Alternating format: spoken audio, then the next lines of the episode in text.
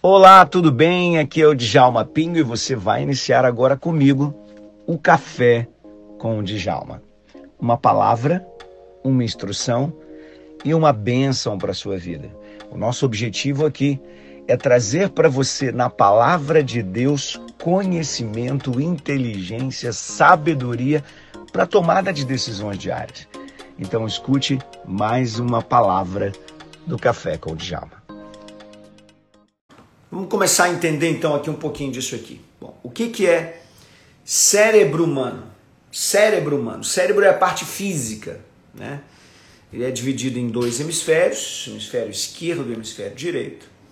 No hemisfério esquerdo geralmente se processam a, a parte lógica, a parte cartesiana, a parte mais de, de, de pensamentos mais lógicos. E a parte direita é, é onde se processam mais as informações artísticas, informações uh, contemplativas, informações uh, de relacionar coisas com coisas, né? relacionar imagens, enfim, toda essa parte mais criacional, né? não lógica, ela processa mais pelo lado, pelo lado direito. Mas tudo que tem no cérebro físico, ele é conectado. Né? Ele é conectado por um suco central. E esse suco central faz as ligações entre as duas coisas. Então o cérebro ele é completamente todo ligado. Não existe essa, essa coisa de que nós usamos 10% do cérebro, isso é falso. Ah, talvez se, se, se, imaginava isso em função de, é, de saber que todo ser humano tem uma potencialidade muito grande. Então se chutava esse negócio de a gente usa muito pouquinho, cerca de 10%, mas não é verdade. O ser humano usa 100% do cérebro. O cérebro é um mecanismo utilizado em toda a sua capacidade. Desde que você é pequeno, você vem desenvolvendo. Desde criança você vai desenvolvendo. A primeira parte a ser desenvolvida é, é a parte respiratória, a parte do tronco encefálico, onde você tem ali o controle dos batimentos cardíacos, o controle do funcionamento físico do corpo. Depois, a, a outra parte desenvolvida é a parte emocional, porque ela começa a, a necessitar do relacionamento com o mundo externo. E a gente se relaciona com o mundo externo a partir da emoção. Então, a emoção que eu vou tendo com tudo aquilo que vai acontecendo ao meu redor, como criança, e depois como adolescente, como jovem, como adulto. Quando entra nessa fase infantil, o córtex pré-frontal, que é a área do juízo, é a área do executivo, é a área do pensamento uh, mais assim, do, do, do, do, que, que me faz sentido, do que, que, do que, que realmente me importa, isso começa a ser desenvolvido. É por isso que uma criança, a gente diz que uma criança não tem suas faculdades mentais para ser uh, uma pessoa que tome suas decisões de forma coerente. A criança não sabe muito diferenciar é, por isso ela não consegue tomar decisões de juízo. É por isso que a gente não batiza crianças, né? Muitas, é, dentro da Igreja Batista, Assembleia, muitas denominações não batizam crianças. E por que, que nós não batizamos crianças? Porque Jesus disse que para ser batizado precisa ter a fé. Primeiro vem a fé, né? E depois o batismo. Aquele que crer e for batizado será salvo. Então eu não posso batizar aquilo que eu não uh, não sei se a pessoa tem realmente tem convicção daquilo mesmo ou não. Né? Uh, talvez a igreja católica ou outras igrejas mais tradicionais batizavam porque a criança estava indo na fé dos pais. Então batizava e depois ela teria que confirmar isso, como é o caso da crisma. Né? Por isso que alguns acabam tendo esse mecanismo diferenciado. Agora, nós não. Nós, para batizarmos, temos que ter a certeza de que a pessoa acredita realmente naquilo, ela tem suas convicções, para que ela depois, no meio do caminho, ela não, não abandone né, aquilo ali no meio do caminho. Ok? Então, como essas faculdades mentais ainda não estão formadas para ter juízo, então fica complicado você batizar. Ah, uma criança vai desenvolvendo isso ah, ao longo da sua adolescência e ao longo da adolescência, algumas coisas acontecem muito interessantes no cérebro. E é aqui que a gente chama de formou a personalidade né, durante a adolescência. O que é o formou a personalidade? A estrutura neurológica ela vem toda construída. E nesse momento da adolescência, algumas paredes estão sendo quebradas, vamos dizer assim. Os compartimentos estão ali, mas no momento em que aquele adolescente não utiliza aqueles compartimentos, aquilo vai sendo destruído. O cérebro todo é feito de glicose, né? em grande parte feito de glicose e fósforo. E quando isso não é utilizado, a glicose então é consumida como energia para o corpo. Eu não sei se você sabe, mas o cérebro ele consome grande parte da energia que nós temos. Você acredita nisso? Em grande parte, né, é, nós somos, em grande parte, ah, o consumo da energia, cerca de 33 a 32% daquilo que você come, o cérebro é, que, é quem consome. Eu estava falando aqui e fui ler aqui alguma coisa que alguém escreveu aqui, ó, Luiz e Nicole. A Igreja Católica acredita que só se torna filho de Deus depois do batismo. Antes dele é apenas uma criatura. É, não é só a Igreja Católica que acredita nisso, tá? Na verdade, a cristandade é ensinada assim. Né? Nós somos ensinados assim, desse jeito, exatamente desse jeito. Primeiro, você é apenas uma criatura. Deus nos criou a imagem e semelhança dele. Agora, quando você aceita a Jesus, você se torna filho de Deus. E esse aceitar a Jesus implica também na questão do batismo, que é a confirmação. Então a Igreja Católica não está errada é, por isso. A questão é, é, batizar ou não a criança. Porque se, se eu estou batizando a criança e ela não tem faculdades mentais para crer, então eu estou fazendo algo que não, não, não compete, né, não é autorizado pela Bíblia eu entendi o que, que você quis dizer. Você quis, é, é, o que você está querendo dizer é que eles batizam a criança para que ela se torne filho de Deus. Mas isso não há uma preocupação, não deveria haver uma preocupação, porque a criança não está em pecado. Né? Dos tais é o reino dos céus. Então qual é a minha preocupação em batizar a criança correndo? Agora, no momento em que ela começa a desenvolver o seu córtex pré-frontal, no momento em que ela começa a desenvolver a sua área de juízo, ela já passa a ser, uh, a ter as decisões nas suas decisões a escolha, o poder da escolha, de saber se ela quer ir uh, viver com Jesus ou ela quer viver longe de Jesus. Então, a partir desse instante, é imputado a ela o juízo. Então, a partir desse instante, ela tem que decidir se ela segue com Cristo ou não segue com Cristo. Então é muito, é uma linha muito tênue essa questão. Por isso é que nunca pode dizer que uma pessoa está salva ou não, por isso que nunca a gente pode dizer que uma pessoa está perdida ou não. Isso é uma questão muito pessoal que deve ser analisada pela própria pessoa em si, se ela acredita, se ela não acredita, se ela aceita, se ela não aceita. Mas a, a base cristã uh, identifica desse jeito. Primeiro vem a fé, depois o juízo. Mas vamos seguindo aqui para você entendendo um pouco então desse cérebro poderoso. Você tem aí cerca de cento e... Um, bom, deixa eu, deixa eu ver onde eu, eu, eu parei aqui. Eu parei na... Um, eu tentei botar aqui um roteirinho aqui, mas fui falando sem olhar para o roteiro, né? Coisa normal minha mesmo. ai, ai, ai, ai, ai, ai. Então vamos lá, você tem alguns os lobos que, se, que separam esse cérebro.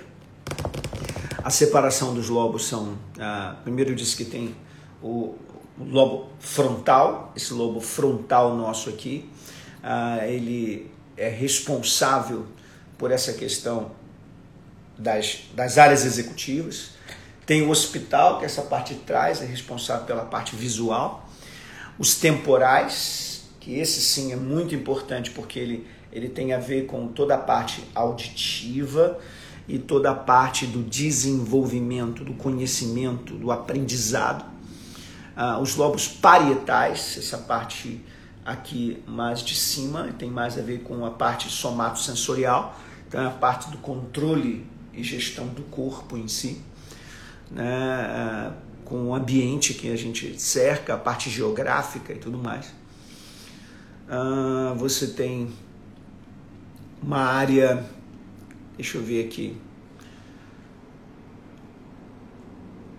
a área de Wernicke, essa área de Wernicke é uma área muito importante porque uh, é, é uma área que tem a ver com o occipital, uh, o temporal e o parietal. É uma área onde se encontram uh, outros, outros lobos, quer dizer, ela é a área que consegue elaborar um discurso, elaborar uh, o que eu vou dizer, ela é a responsável por me, me ajudar, por exemplo, agora, nesse instante, eu estou aqui falando, então é uma área que está sendo, nesse momento aqui, muito ativa, porque ela está pegando informações de tudo que é lado, para poder, então, eu uh, estar explicando e dizendo o que eu quero dizer. Espera aí que esse troço está agarrado aqui. Ok? Bom, vamos seguir adiante. Então, é, esse é o cérebro humano, dividido dessas formas. É, ele também é dividido em área que é chamada de primária, secundária e terciária. O que são as áreas primárias, secundárias e terciárias? As áreas primárias são aquelas que contêm uma informação e ela é uma informação usada e acessada de uma forma única. As áreas secundárias é aquela que ela tem uma informação, mas ela, ela vai nutrir a informação de uma outra área ou ser nutrida por uma outra área, então a gente chama isso de secundária, porque ela tem duas conexões ao invés de uma. E você tem a área terciária, que é aquela mais elaborada e mais profunda. Então ela tem uma informação primária, uma subinformação e uma sub da subinformação, dando mais conteúdo àquela informação original. As áreas terciárias são essas áreas do córtex pré-frontal e do, do, do córtex extremo. As áreas mais primárias são as áreas mais do interior do cérebro, as áreas uh, próximo ali a essas áreas temporais, occipitais, né? Uh, e tem as dobras, e nessas dobras você encontra ali as, as áreas secundárias e terciárias. Então, o cérebro humano ele possui mais áreas terciárias do que o cérebro de um animal comum, né? de um, seja primata ou seja um mamífero.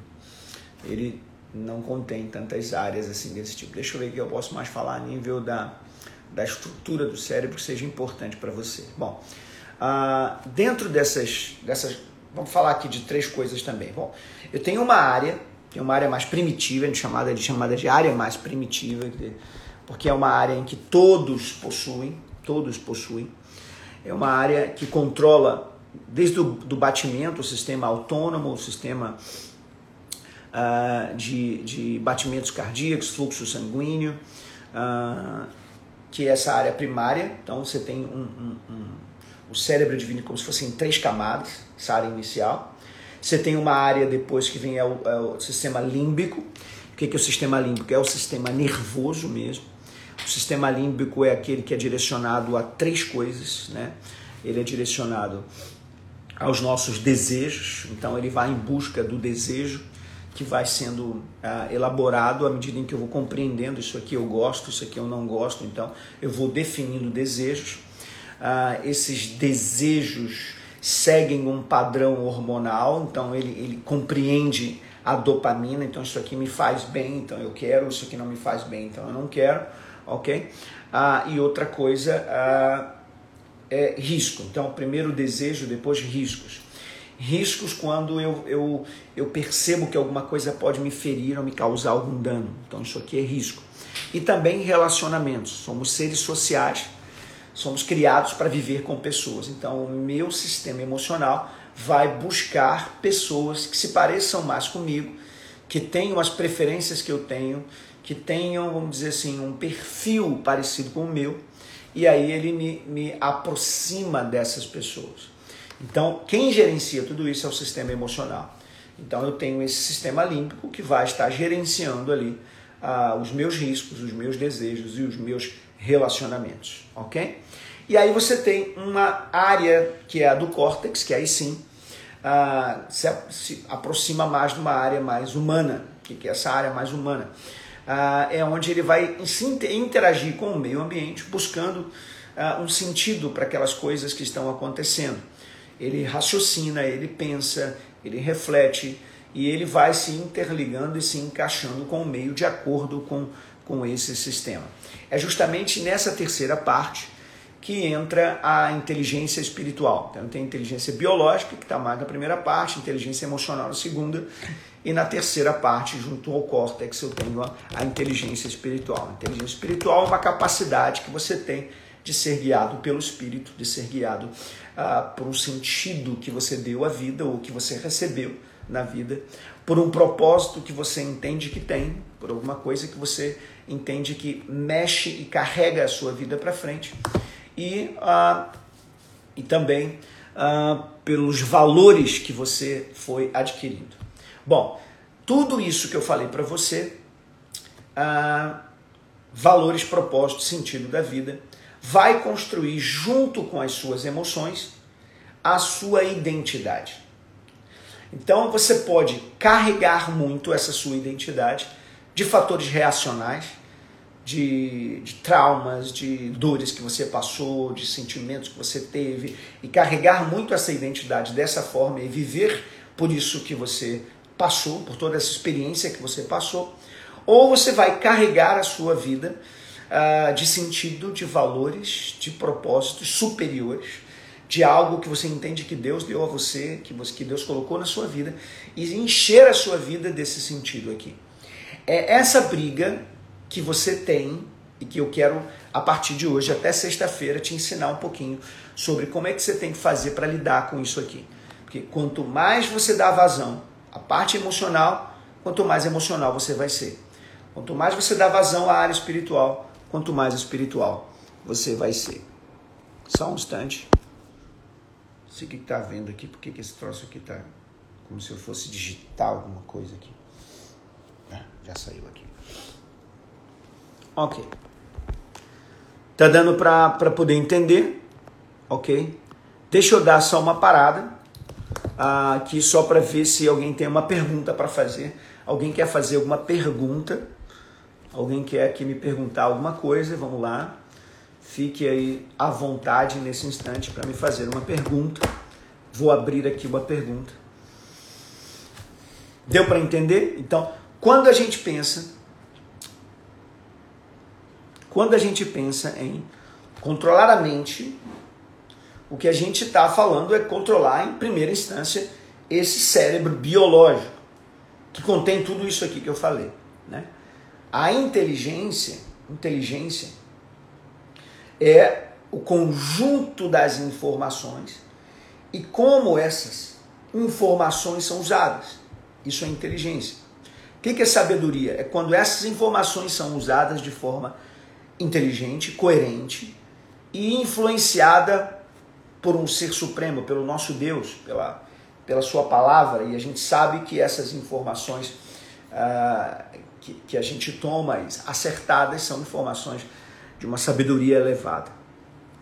Inteligência emocional ainda anda em conjunto com a espiritual. Bom, ela faz parte do ser biológico. Ela faz parte desse ser biológico. Todas as três inteligências fazem parte de uma mesma inteligência. Então, o ser humano ele tem uma inteligência que é compartilhada em três inteligências: a biológica que está ali, a emocional também está ali e a espiritual também está ali. Todo ser humano, independente se ele é evangélico ou não, independente se ele crê na Bíblia ou não, independente se ele aceitou a Jesus ou não, todos os, todas as pessoas têm inteligência espiritual. A questão é se ela desenvolve essa inteligência ou se ela não desenvolve essa inteligência. Tanto a biológica, como a emocional, como a espiritual, são inteligências que se desenvolvem. Nós temos mas precisa ser desenvolvido. E quanto mais eu desenvolvo, quanto mais elas tomam o controle da situação. É assim que deve ser. Né? Muito bem. Então vem ali pergunta. Alguém disse, fale um pouco mais sobre a inteligência espiritual. Eu vou falar ao longo desses dias todos. Fica ligadinho aí, não perca um dia. Ah, como podemos mudar a nossa mentalidade? Vamos lá. O que, que é mentalidade? Vamos lá, vamos falar então. O que, que é mentalidade? O que, que é mentalidade? Mentalidade é o modelo ou padrão de pensamento de uma pessoa. É a maneira com que ela pensa. Por exemplo, Romanos 12. O que, que diz lá? A partir do versículo 1. Rogo-vos, pois, irmãos, que apresentei os vossos corpos como um sacrifício vivo, santo e agradável a Deus, que é o vosso culto racional. Então, a primeira coisa ele está falando, apresente o seu ser biológico, apresente o seu todo. Então, Paulo está dizendo que esse todo pertence a Deus. e ele pode estar vinculado completamente a Deus. Então ele, ele vamos, quando a gente fala todo, a gente está falando das três inteligências. Ele está dizendo, coloca essas três inteligências, isso tudo que você é, diante de Deus. Então, rogo-vos, irmãos, que apresentei os vossos corpos como um sacrifício vivo. Pega aqui você e bote aqui, ó, na mão de Deus aqui, ó. Como um sacrifício vivo, santo e agradável a Deus, que é o vosso culto racional. Aí ele então diz o seguinte: fazer isso, pegar a sua vida e colocar diante de Deus é um culto. É um culto isso.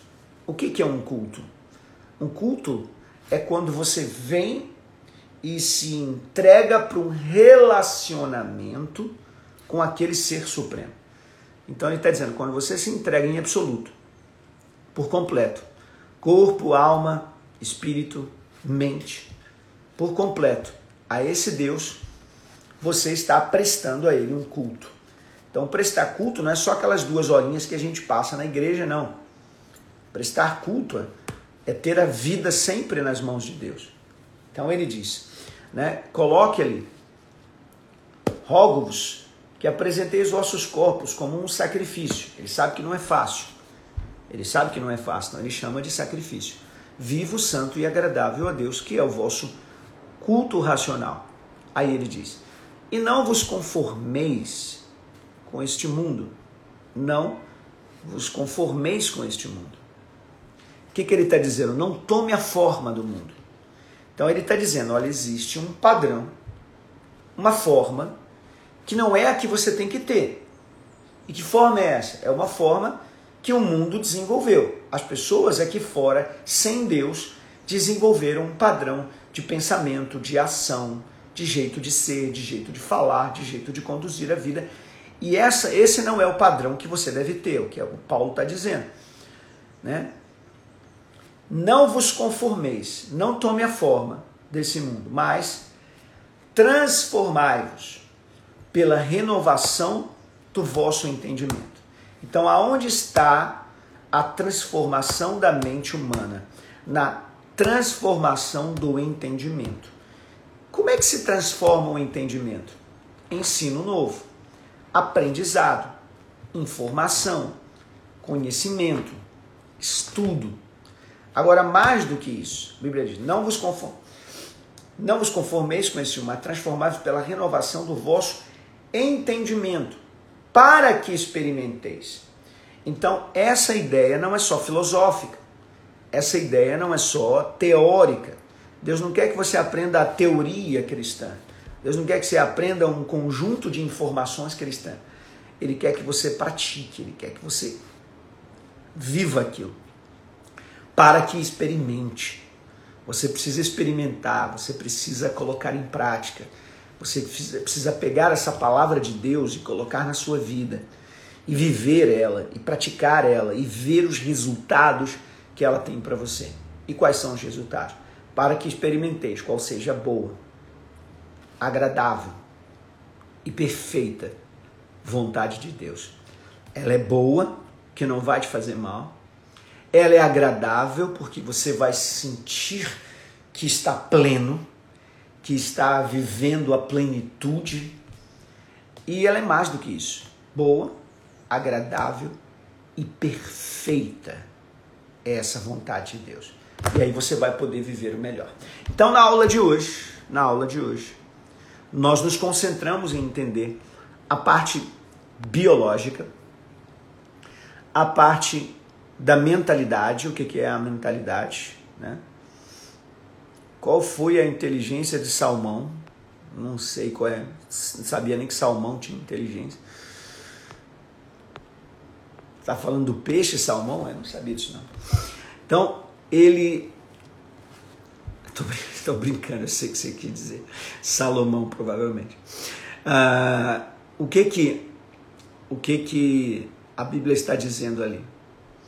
Quando você aprende a colocar a sua mentalidade transformada diante de Deus, colocar a sua vida diante de Deus, e com a sua palavra e com as suas boas novas, transforma o seu padrão de pensamento, você tem uma mentalidade nova. E é para isso que nós fomos chamados. Você quer saber como é, que, como é que a Bíblia nos diz isso? A Bíblia nos diz isso da seguinte forma: quando ela fala em João 1, diz que ele veio para o que eram seus e os seus não receberam, mas a todos quantos o receberam, deu-lhes o poder de serem feitos filhos de Deus. Olha o que nós falamos lá no início, quando falamos do batismo e quem é que se transforma em filho de Deus. Então ele veio para o que era seu, todos nós somos criaturas, ele veio para os que eram seus, para as, criaturas, inclusive para os judeus também, que são criaturas. E a todos quantos o receberam, enfim, aqueles que aceitaram suas ideias, esses pensamentos de Jesus, essas suas ideias, que ele é apresentado logo no início do livro de João como Logos, a ideia, né? o Verbo se fez carne, habitou entre nós, a ideia de Deus se fez carne e habitou entre nós. E vimos a sua glória como a glória do unigênito, ou seja, toda a cultura de Deus foi gerada como glória do unigênito. Ele foi o primeiro a apresentar toda a cultura do céu em si mesmo. Ele veio para ser um modelo. Por isso Pedro disse que nós temos que seguir as suas pisaduras. Esse modelo é a representação do céu na terra. Jesus é a representação do céu na terra. Então, quando ele desce à terra, ele vem para ser o unigênito. O que é o unigênito? O único gerado. Mas também ele se transformou em primogênito, o primeiro gerado. Então, ele foi o único gerado em Deus, mas o primogênito dentre muitos irmãos. Está em Romanos 8. Então, o primogênito dentre muitos irmãos. Romanos 8, se eu não me engano, 26.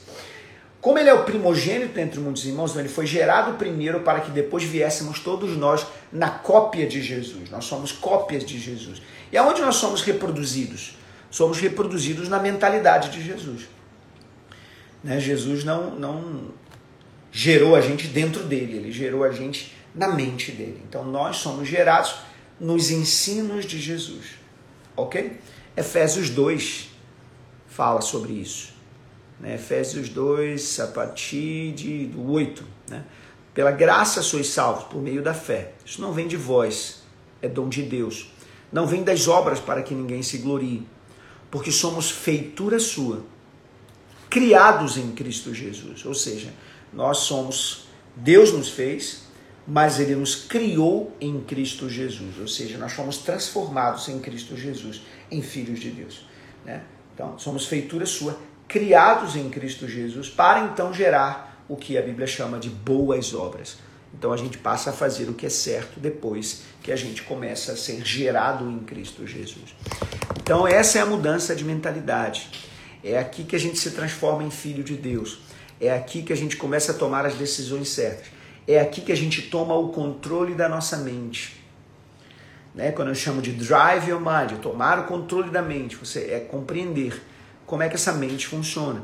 E essa mente pode ser emocional ou espiritual. E você é quem vai decidir qual é o termo ou qual é a, a decisão que você vai tomar. Bom, então essa é a primeira aula de hoje. Nossa aula não vai ser uma aula de uma hora, é uma aula realmente para você poder anotar algumas coisas, aprender algumas coisas, tirar as suas dúvidas e ir aprendendo passo a passo a como controlar essa mente. Primeiro, hoje, na aula de hoje, você entendeu o que é a mente? Temos como comprovar o inconsciente hoje na ciência? Temos como comprovar o inconsciente na ciência? Bom, uh, o que é inconsciente? Vamos entender o que é inconsciente? Uh, consciência é quando aquilo que eu penso está sendo está fluindo pelo meu córtex pré-frontal, essa área da frente eu estou pensando, eu sou de Jalma, estou aqui pensando em mim, estou pensando no que, que eu vou comer daqui um pouquinho, no que, que vai ser colocado na mesa, se eu gosto ou não. Estou pensando aqui que três horas eu tenho que ir no meu cardiologista para ver por que, que essa minha pressão desregulou. Eu estou aqui pensando que vou atender, eu tenho mais dois, dois clientes para atender ainda hoje. Uh, estou pensando que mais tarde tem culto na minha igreja e eu, eu quero estar presente nesse culto. Eu tenho algumas coisas que estão fluindo aqui na minha mente, ok? Pensamentos. Todos os pensamentos que eu tive agora são chamados pensamentos conscientes. O que, que é inconsciente?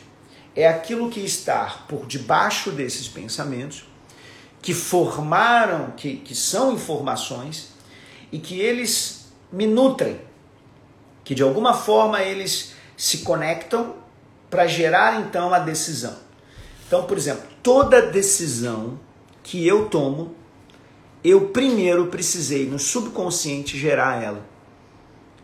Quando eu pensei no que eu vou comer, antes eu já sabia que o meu corpo precisa comer. Quando eu disse que preciso ir no cardiologista, antes no meu subconsciente já estava a informação de que eu não estou bem é, na minha pressão e que eu preciso ir no cardiologista, que isso já está agendado. Então, tudo o que você pensa, você antes por debaixo, você já tem aquelas informações sendo geradas. Então, hoje, quando a gente fala assim, se eu é, se a ciência pode comprovar o inconsciente, o inconsciente não precisa ser comprovado, ele existe. O inconsciente é, são aquelas informações que fluem dentro da minha mente sem necessariamente eu refletir e pensar nela. Por exemplo, todo hábito é inconsciente. Vou repetir. Todo hábito é inconsciente. Ele começa consciente e se torna inconsciente à medida em que eu vou repetindo. Você já, por exemplo, vou te dar um exemplo. Você já, já saiu de casa, fechou a porta e na hora que foi para a rua você pensou: caramba, será que eu dei as voltas todas ou não dei? Você já desligou o seu carro? virou as costas, depois você voltou lá e desligou de novo o carro e fechou o carro de novo. Por quê? Porque quando você faz essas coisas, você faz no automático. O que é o automático? É o seu inconsciente, informações do inconsciente agindo. São informações do hábito. E você não pensa para poder agir. Então, inconsciente não significa que não tenha informação lá. A informação está lá e ela está sendo usada. Só que ela não é usada no consciente, ela é usada pelo próprio cérebro. Então, hoje, quando a gente fala inconsciente, a gente está falando de informações que estão sendo usadas o tempo inteiro pelo próprio cérebro. Ela está guardada no cérebro. Ela não é uma onda que está ali. Ela é de verdade uma informação armazenada no cérebro. Então, sim, a ciência reconhece, entende, sabe o que significa e sabe como funciona toda essa parte. Sou fisioterapeuta e você realmente me inspirou a servir a Jesus melhor. Jesus te abençoe. Amém. Que coisa boa. Bem louco. Oi, aí na menina dizendo, bem louco, bem louco. Simone Ramalho. Muito bem. Alguma outra pergunta, gente? Vamos lá. Podem perguntar. Um beijo aqui na minha Nutri-Chefe, Liliane. E aí, me façam perguntas, vamos. Qual foi a inteligência de Salomão? Imagino que seja isso. Inteligência de Salomão. A inteligência de Salomão foi igual a nossa. A diferença é, é que Salomão, por ser espiritual, desenvolveu mais a sua inteligência espiritual. Da mesma forma que Davi desenvolveu, da mesma forma que né, o seu pai Davi desenvolveu, da mesma forma que José desenvolveu. Então, todos nós temos essa inteligência. E essa inteligência, uma vez desenvolvida, ela pode chegar a níveis extraordinários. Não é? Então, quanto mais desenvolver a sua inteligência espiritual, quanto mais você vai produzir. Hum, decisões espirituais. Sonhos é consciente ou inconsciente? Bom, se você está dormindo, ele se torna inconsciente, obviamente. Por isso é sonho. Se você está sonhando acordado, o que é sonhar acordado? É quando eu estou imaginando para onde eu vou, o que, que eu quero ser, né? Eu tenho um sonho de, poxa, eu queria tanto ser um pregador. Então você está sonhando aqui com coisas assim, então isso é consciente. Agora, quando você dorme está dormindo, não há consciência naquilo ali. Então tudo ali é inconsciente, porque o que está fluindo ali são informações do seu cérebro. Né? E essas informações estão fluindo sem que o córtex pré-frontal esteja sendo acionado de forma consciente. Né? Você está dormindo. Estou iniciando uma pós de neurociência para entender melhor minha inteligência espiritual. Muito bem, parabéns. Isso aí. O córtex frontal. Cadê? O córtex frontal é responsável por quais sentidos? na verdade, ele não é responsável por nenhum sentido. O córtex pré-frontal é uma área executiva. É a área, por exemplo, que tem a, vamos lá, a compaixão, perdão. Ela é responsável por, por exemplo, é, decidir racionalmente se eu vou por um caminho ou outro. Ela é a área responsável pela alegria ou pela felicidade, porque ela percebe se aquilo me faz bem ou não, se aquilo é legal para mim ou não. Então ela é uma área mais reflexiva, né? Ela não faz parte dos sentidos. Tá certo? Os sentidos estão nos outros lobos. Eu sonho coisas que não lembro no outro dia, mas quando acontece, lembro que já sonhei aquela situação. Bom, o sonho é bem assim, Tassiana, né? O sonho é bem assim.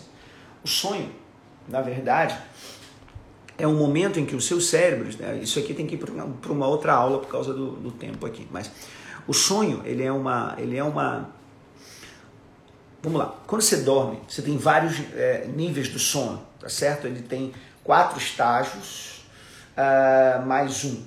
Então ele tem um, um, estágio lento, vai de 1 a 4, ele vai, ele vai descendo de um estágio mais raso para um estágio mais profundo. E quando ele chega para um estágio mais profundo, ele sobe para um outro estágio que a gente chama de sono REM. O que, que, por que, que eu digo ele sobe? Porque na verdade aqui ele está diminuindo a frequência, ele vai diminuindo a frequência em hertz, tá certo? Mas quando ele chega numa frequência bem baixinha, ele dispara para uma frequência altíssima. E essa frequência altíssima, ela, ela, ela cria uma dissociação entre o seu cérebro e o restante do corpo. Ou seja, o teu cérebro não comanda mais o corpo. E isso é preciso porque senão você poderia cometer alguma loucura, como às vezes o pessoal tem sonambulismo, por exemplo, né?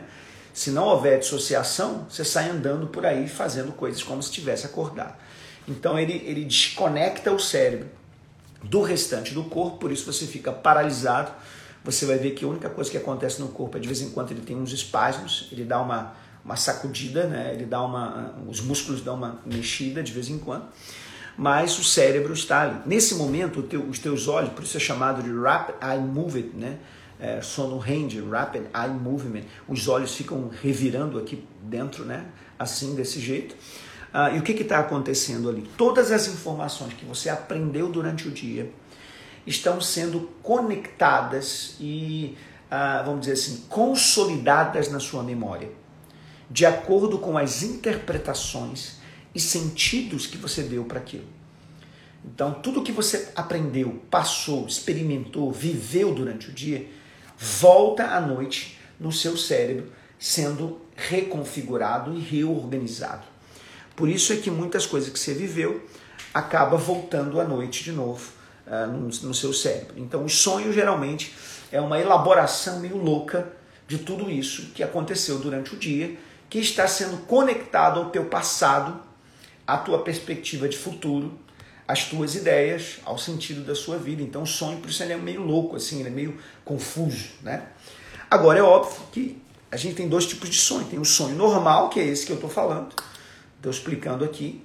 Ah, e o sonho de Deus. Tem um, tem um sonho que Deus te dá para você entender coisas no futuro. Mas aí é uma outra elaboração, porque aí é o próprio Deus entrando na sua mente e te dando flashes ou ideias de coisas que ele quer te revelar ou ele quer falar com você, ok? E aí não tem nada a ver com o cérebro se auto-organizando, porque o momento do sono, principalmente o sono REM, é o momento em que você está sendo alimentado. Por isso a Bíblia diz que nós não somos alimentados enquanto dormimos. Porque é nesse momento que tudo está sendo retroalimentado. É por isso que você acorda de manhã mais inteligente, porque as suas ideias foram reorganizadas. Ver se tem mais alguma pergunta para nós terminarmos. Desenvolvimento espiritual pode estar ligado na descendência, ligados na descendência familiar, como é dito nas contrações. Acho que cortou aqui a pergunta. Eu não consegui entender a pergunta. Eu sonho coisas que não vivi.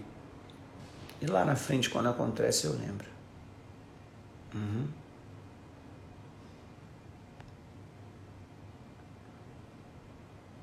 Constelações familiares. Isso é algo bem interessante que eu posso falar outro dia, hoje não vai dar mais. Comigo acontece exatamente igual. Bom, muitas pessoas falam que assim, ah, eu, eu não. Já teve aquele déjà vu, né? A gente chama de déjà vu. O que é o déjà vu? O déjà vu, muitas vezes, ou déjà vu, né? Então, aí, aí tem que ser um francês para falar.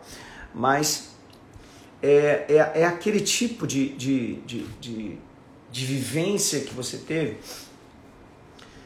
que ou você teve de forma real, aconteceu com você, mas você não, não, não registrou aquilo na memória de uma forma muito marcante, ficou lá no inconsciente, ficou guardadinha no inconsciente. Ou você sonhou com aquilo com detalhes profundos.